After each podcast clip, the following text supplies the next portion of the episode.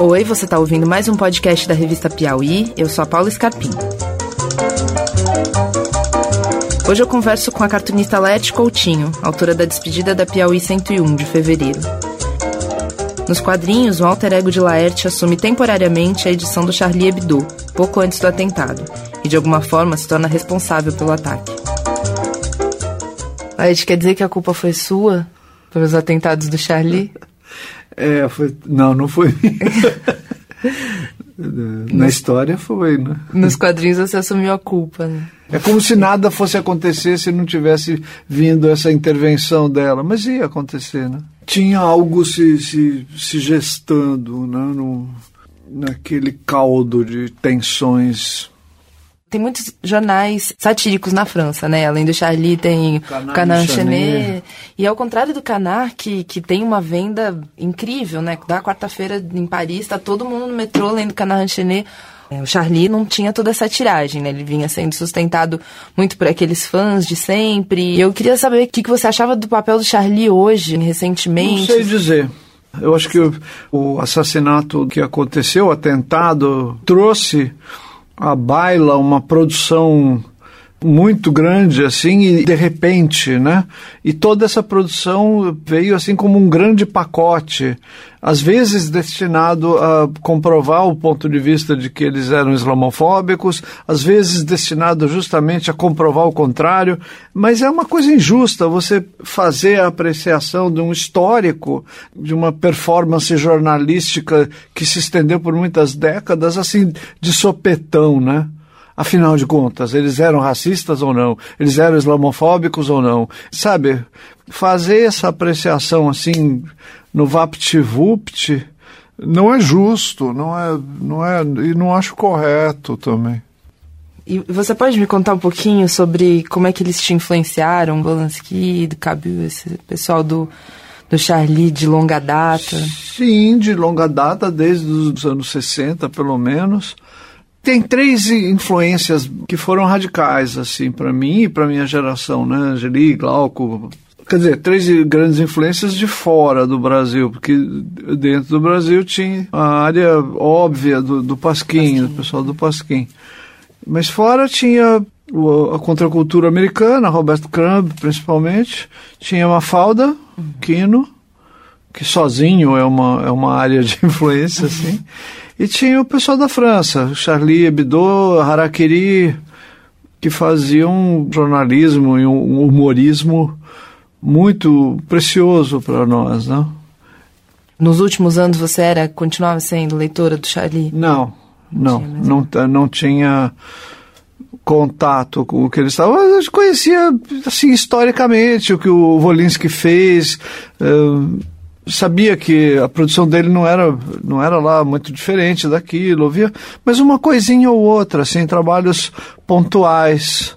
A tragédia que aconteceu acabou causando muita comoção entre os cartunistas e, e vários se manifestaram através da própria arte para. Pra... Acho que todos, né? Todos. todos. Acho que, que alguns se posicionando de uma forma. Acho que a esquerda, de uma forma geral, ficou muito dividida, né? Uma pró-liberdade de expressão e uma outra falando qual é o limite dessa liberdade de expressão e foi um momento de grande choque entre é, as Quem não duas... se dividiu foi a direita, né?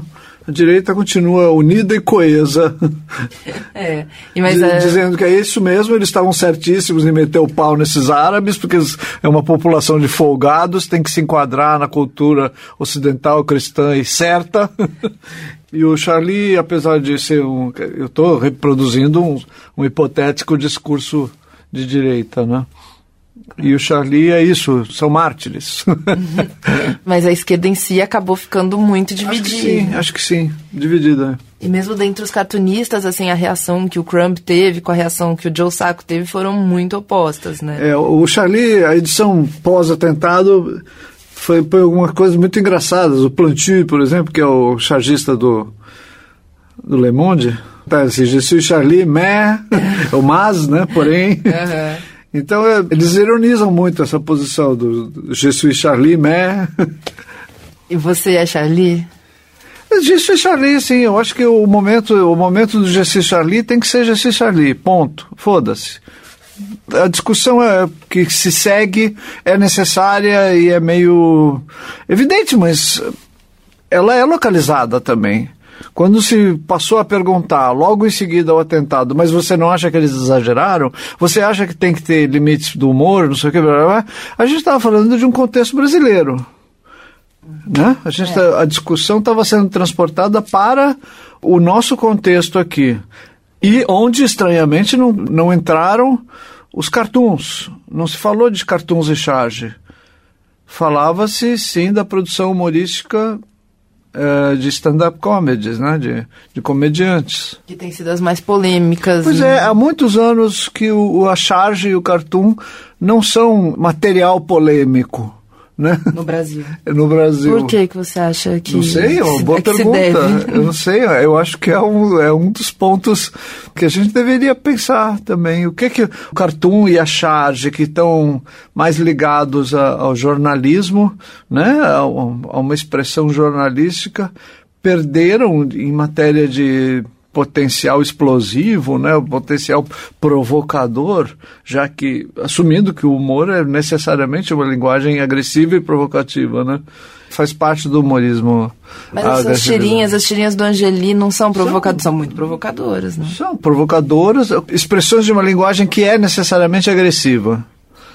Agora, como cada autor e autora lida com essa agressividade, tem que compreender a imensa diversidade de possibilidades, eh, dada a diversidade de, de autorias.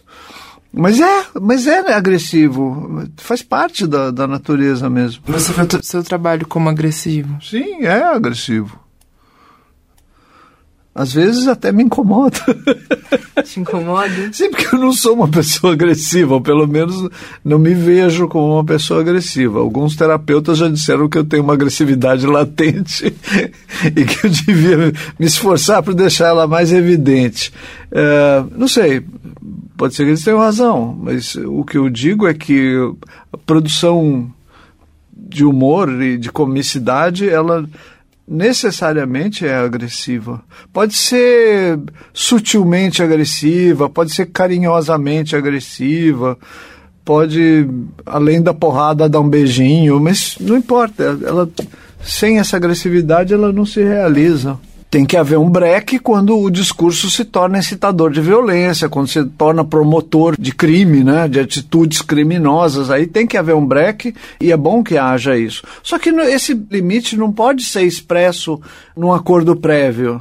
O discurso humorístico ele é, ele é bastante esquivo para ser pego dentro de um formato legal rígido assim, porque existe o direito de sátira, o direito de paródia, sem isso, uma cultura não respira, né? Agora, é, é difícil você fazer isso previamente, sabe? E com relação às reações dos cartunistas pelo mundo todo, a gente vinha conversando sobre algumas que são um pouco rasas, né? E algumas que são mais elaboradas e tal. Eu queria você pudesse me contar um pouquinho sobre o seu processo de criação, como é que você. É um assunto super polêmico, um assunto que te toca, porque são pessoas que te influenciaram. Como é que você pensou em fazer, quando te sugeriram fazer um, um quadrinho sobre a questão do Charlie, como é que foi seu processo de criação? Você pode contar um pouco?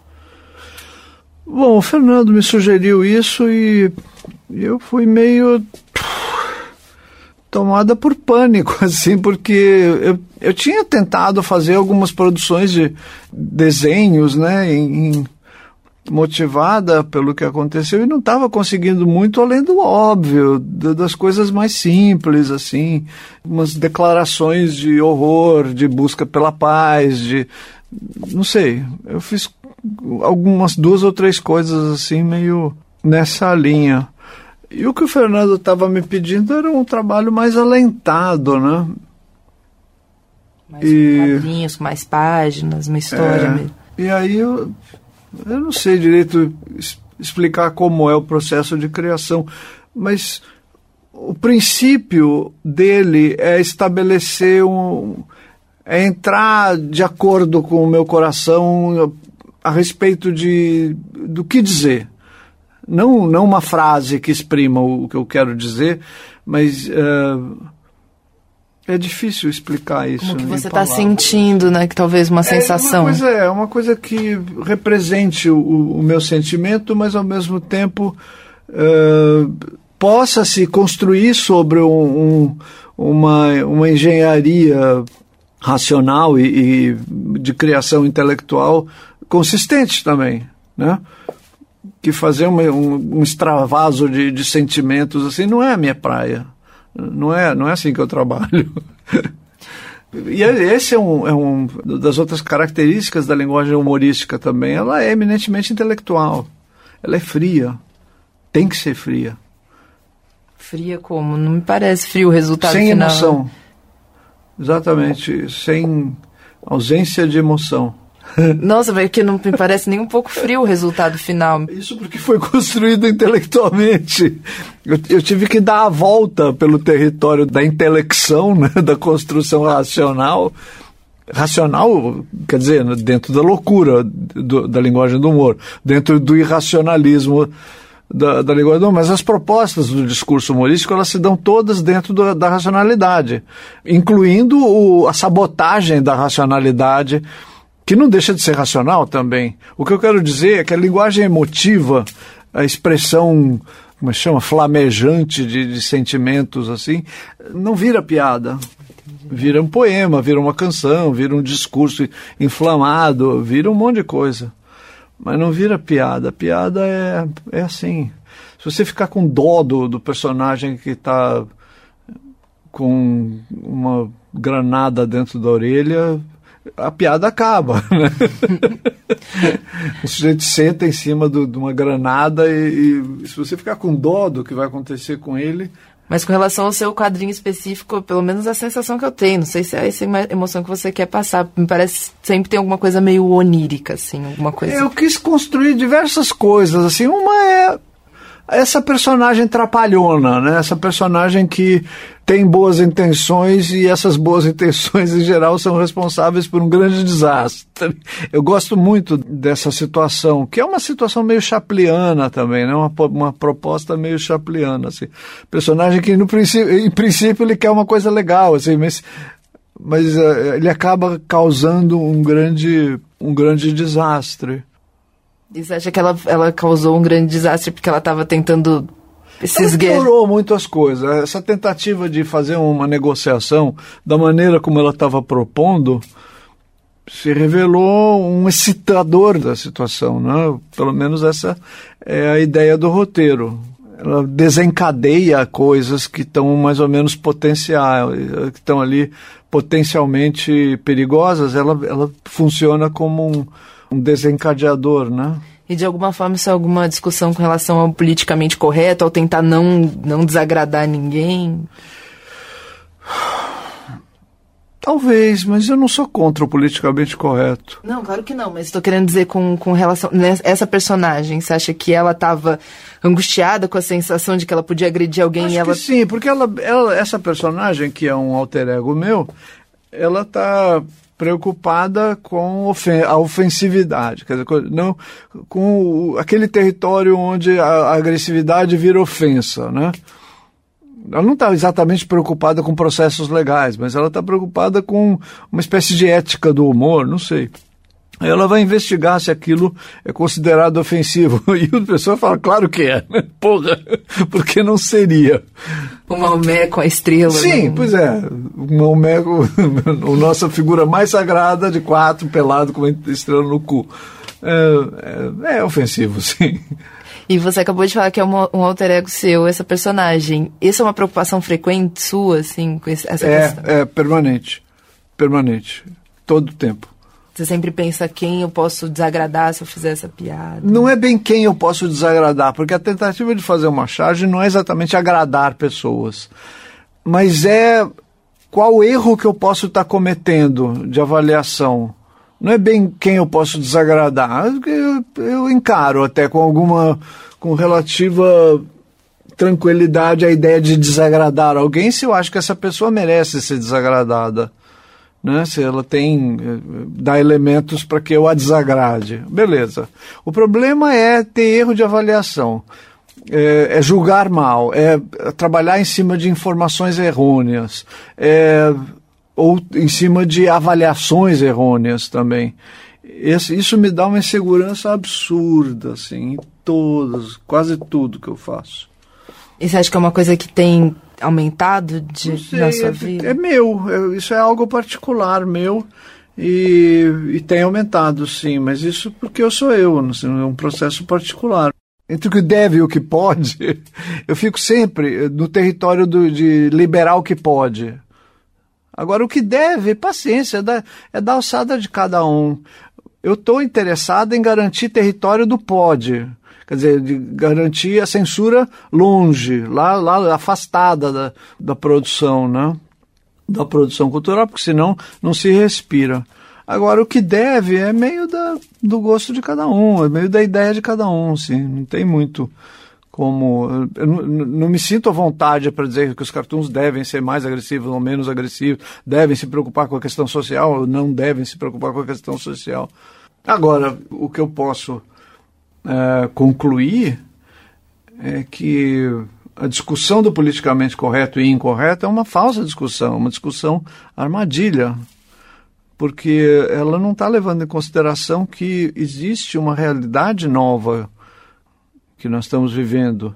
Quando o Renato Aragão declarou há pouco tempo que antigamente viados e pretos não, não ligavam quando eram parte de uma piada, não sei o quê, ele, Renato Aragão, mestre muito querido, muito respeitado por mim, é, não levou em conta essa coisa. Antigamente, viados e pretos não tinham como se queixar. Né? Mas não quer dizer que não, não se sentissem humilhados. Quando Monteiro Lobato escrevia os livros para criança dele, não tinha um que a tia Anastácia aparecesse que não era chamada de nega beiçuda, burra, estúpida, bocó, não sei o quê. Máximo que ele dava de desconto é que ela era repositário de, um, de um grande, uma grande tradição narrativa, né, as histórias da tia Anastácia. Mas ele deixava a Emília chamar ela das coisas piores do mundo, assim. E, e o leitor negro, crianças negras que liam aquilo, não se sentiam mal, não se sentiam humilhadas? Claro que sim, mas ninguém pensava nisso. Então, Monteiro Lobato, sem, sem desfazer o gênio que é, era racista. E o que a gente vai fazer? Empurrar isso para baixo do tapete, continuar como estávamos? Não, ué, porque tem hoje uma, uma parcela da população preocupada com isso, que não quer mais levar essa coisa para casa. Mãe, me chamaram de nega beiçuda. Sabe, não é, não é tranquilo mais. Vamos lá na escola e vamos ver essa história que, que, que tá vendo.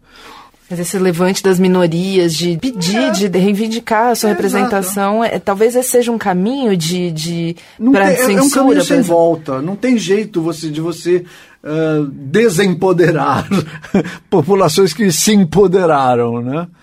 As reivindicações da minoria podem fazer com que as pessoas pensem duas vezes antes de. Depende, se for uma minoria poderosa o suficiente para impor uma multa de 700 mil reais a cada coisa, tudo bem, aí as pessoas vão pensar, mas não, não, né? não questão de multa, mas é, a questão é, de, de penalidade. não, de, de, de, da própria consciência, digo. Por exemplo, a, hoje não se faz mais piada, tão, tanta piada racista, tanta, tanta piada homofóbica, porque as minorias estão reivindicando. Sim, mas não estão reivindicando com multas e nem com penas não, de prisão. Estão reivindicando com discurso. Estão mostrando como é ridículo. Por que, que você vai chamar uma mulher de burra, ou de preguiçosa, ou de rainha do lar e fazer essa, a perpetuação desse tipo de imagem quando está claro para todo mundo que as mulheres não são isso. Claro. Se, eu, se é que um dia foram, não são isso. É por isso que esse humor já não é mais visto é. como aceitável. Né? É, o movimento gay também, o movimento trans também. Uh, eu não sei, eu acho que dificilmente vai ser possível você uh, penalizar no sentido de proibir uh, o discurso fóbico na, na sua totalidade. Eu acho que esse discurso fóbico vai achar uma forma mais ou menos impune de se, de se, enquanto enquanto houver essa fobia né? mas a luta contra a fobia tem que ser permanente tem que ser onde houver uma ofensa criminosa mesmo ela tem que ser bloqueada. Posso te perguntar alguma vez que você pensou em publicar alguma coisa e a sua própria consciência sua autocensura te fez não não publicar? Ah já muitas vezes. Você tem algum exemplo que você poderia me dar Não, prefiro não. Tá bom. tá Tenho, mas eu prefiro não dizer. Justamente pelas mesmas razões que fez você não publicá-las. Tá ótimo. Obrigada, Leti, okay. pelo seu tempo. Obrigada uhum. a vocês pelo convite. Uhum. Você acabou de ouvir mais um podcast da revista Piauí. Eu conversei com a cartunista Laerte Coutinho, autora da despedida da Piauí 101, já nas bancas. Thank you.